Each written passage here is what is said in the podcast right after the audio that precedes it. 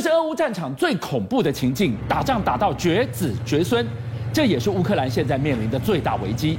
拜登总统做出开战以来最严厉的指控，他说，普丁正在对乌克兰进行种族灭绝，俄罗斯把城市巷战的终结杀器已经开进了乌克兰，这是杀戮前的一个前奏嘛。现在我全球更要提防的是，万一普丁开辟第二战场，会在欧洲还是在美国？就在乌东血战倒数的时候，相距不到四十八小时，纽约从时代广场到布鲁克林车站，相继陷入了恐攻的惊惧之中。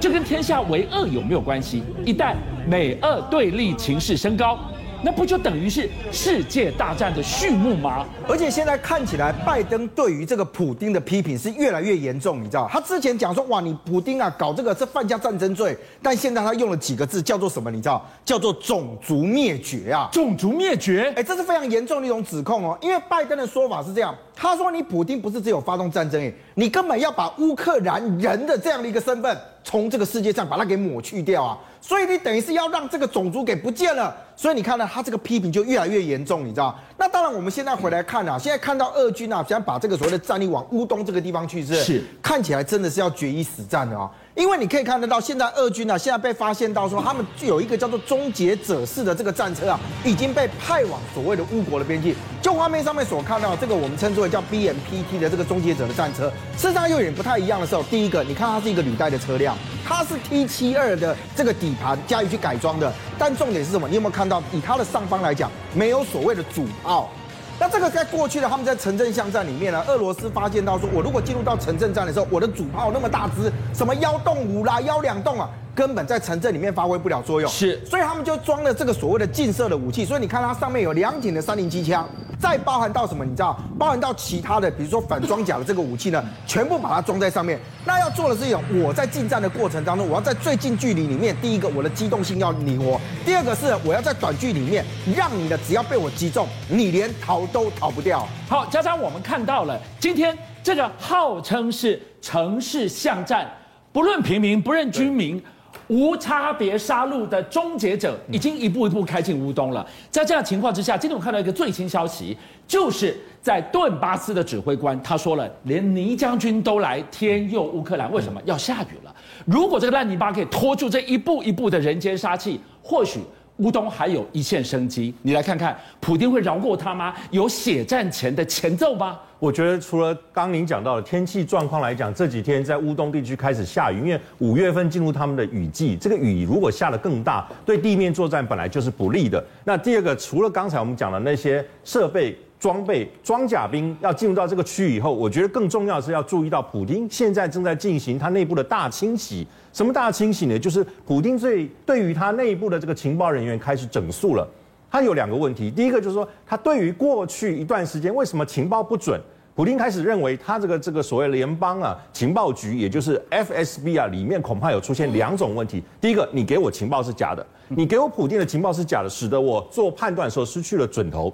第二个是我俄罗斯里面的内部的情报消息，有人泄露出去给乌克兰，这一进一出一来差别是造成战况战局过去四十几天那么大落差的原因。所以我攻打乌克兰拿下基辅，不是桌上的一块蛋糕吗？他们不是会拿着玫瑰花欢迎我的坦克车队进来吗？情况都不是这样的。所以在前期的情报战，恐怕普丁发现已经有问题了。因此最新的外电消息就已经提到了，俄罗斯现在在普丁的下令情况下。包括他掌管外国情报第五处的处长已经被关了哦，所以呢，这个代表什么？他要清君侧啊，他身边的人员都大有问题，因此在整顿，这是第一件事情。再来一个，我们要关心，他可能以三倍的军力要来打乌东、顿巴斯，还有其他的马利坡整个地方，所以三倍的军力压下去，等于押宝，他一定要在五月九号以前把这个战果获得。基辅我已经啃不下来了，我今天要血战围堵乌东、顿巴斯，如果再啃不下来的话。那个就是我的突出部之意，我是没办法扭转士气，我就什么都没有了。对，所以现在情况一个变化，我们来看到就是在这个马利坡，我们这两天都关心到马利坡最后的守军，包括亚速营，还有这个乌克兰第三十六海军陆战队这个突击旅啊，它本身在这个作战的状况下，现在是陷入了个相当的困境。我们看到媒体已经报道了，英国 BBC 就指称有一个英籍的队员阿斯林。他在被抓的前夕呢，通了两个电话，一个是跟他的妈妈，他跟他妈妈说，很抱歉，我在这里已经没有办法，我没有子弹，没有粮食，我已经被困住了，所以我没有办法再进攻。第二个，他打电话给他的朋友说，如果我还有一颗子弹，我绝对不会被。他们给攻击，我一定最后一个子弹也要打。可是很抱歉，已经没有办法了。整个部队呢，有五十个人，呃，在战场上上面呢已经死亡，而且有四十多人被俘。所以这个情况代表，在这个马利坡地区啊，整个乌克兰的情势已经陷入一个比较劣势的一个状态。所以我想，这个是一个战况上最大的扭转。我很遗憾的，这个战场上总是无情啊。我们看到还有一个九岁的小朋友。九岁的小朋友，他写了一封信给他妈妈。这个信呢，最后交到联合国的官员手上。他写了什么？九岁的孩子，他跟他妈妈写了信，说，因为他妈妈已经在战争中死亡。他说：“谢谢妈妈，这九年来，你给我一个很棒的人生。我本来这个信要在三月八号母亲节给你的，但来不及了。所以，这个九岁的孩子能够写出这样一封信给人家，联合国官员说，这封信本来应该交到妈妈的手里，怎么会妈妈收不到这个信？”战争的恐怖在此，我们大家都看到了。所以，我们看到了普丁，他准备要写攻、围攻乌东的这个决心跟前奏是非常清晰，而且让人胆战心惊的。最可怕的还不是这个地方。今天人均来告诉我们，普京另外一个算盘是，他真的有可能开辟第二战场吗？如果是，会在哪里？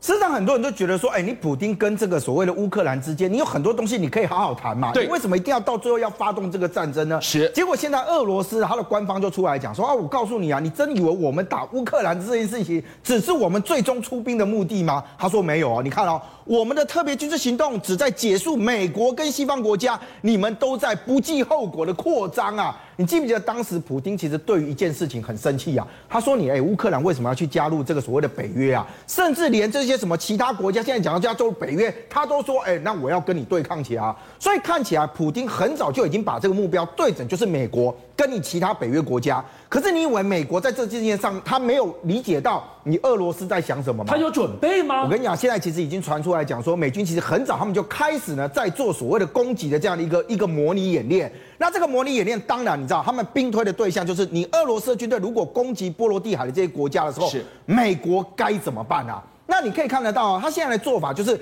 在土耳其跟德国还有荷兰这个地方呢，存放所谓的 B 六一的战术核弹啊，那等于是把核子武器往这些本来没有核武的这个国家送，你知道？那最大的差别是什么？我拉近核弹跟你俄罗斯之间的距离啊。是，所以包含到你看到现在周边的国家，包含到芬兰啊这一些，他们就讲说，哎，他们也很希望加入北约这个组织，因为很简单嘛，我如果不加入北约，那你其他的这个，我如果受到入侵的时候，谁能够保护我们？是。可是现在俄罗斯说什么？俄罗斯说，哎，如果你要加入北约，你。想清楚哦，你会带来毁灭性的这个战争哦。你踩到普丁的痛脚，普丁说什么？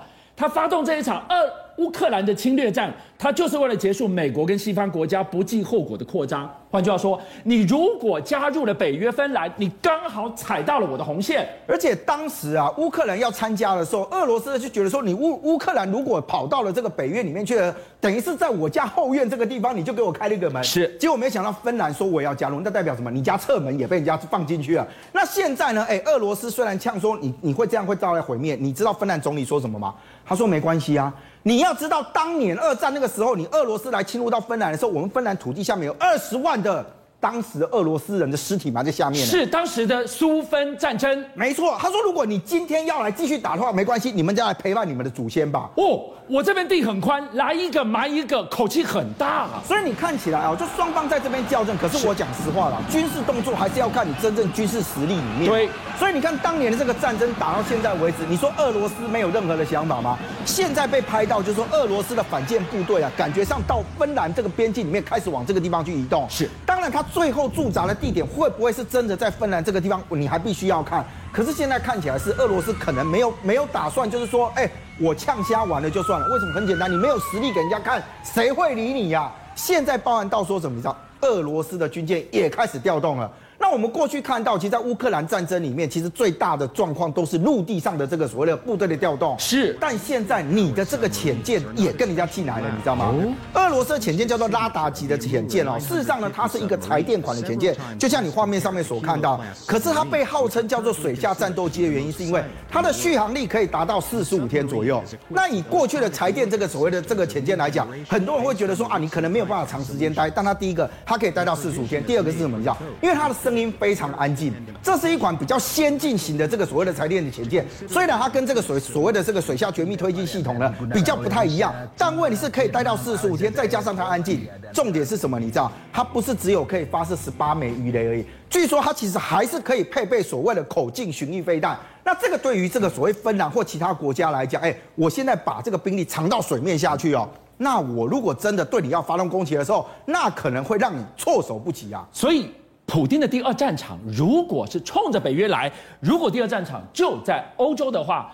他已经动作做到位了，今天连水下战斗机都不出来了。我们就来看看北约的挪威、北约的美国做了什么动作来回应他。现在看起来，对于这是所谓的军事调动跟调度来说，哈，对乌克兰都会觉得说，你这些东西，你人进来，然后武武器进来这样。可是现在看起来，北约周边的这个国家都已经做好准备。第一个，挪威考虑将它这个所谓的 NASAMS 跟 NSM 的这个导弹呢，转移到乌国的这个边境，或者进入到乌国里面去。当然，第一个 NSM 呢，所谓的这个这个部分，它就是一个反舰的一个系统，它是属于中程的。那你在画面上面所看到，这是一个比较近程的防空系统，它大概呢是可以射程到二十五公里左右。那这个当然最要预防的就是什么你要？如果今天全面发生战争的时候，是现在乌克兰上方还没有成为禁航区哦，但如果整个成为一个战区的时候，那就是让我空防的部分做做到最好。这第一个，第二个，美军现在开始有一些武器装备也被人家发现它在调动了。美军也调动装备进去了。你在画面上面是看到的这个，我们叫做什么？上铁皮，你知道？就是我把装甲车辆全部用火车的方式给气运，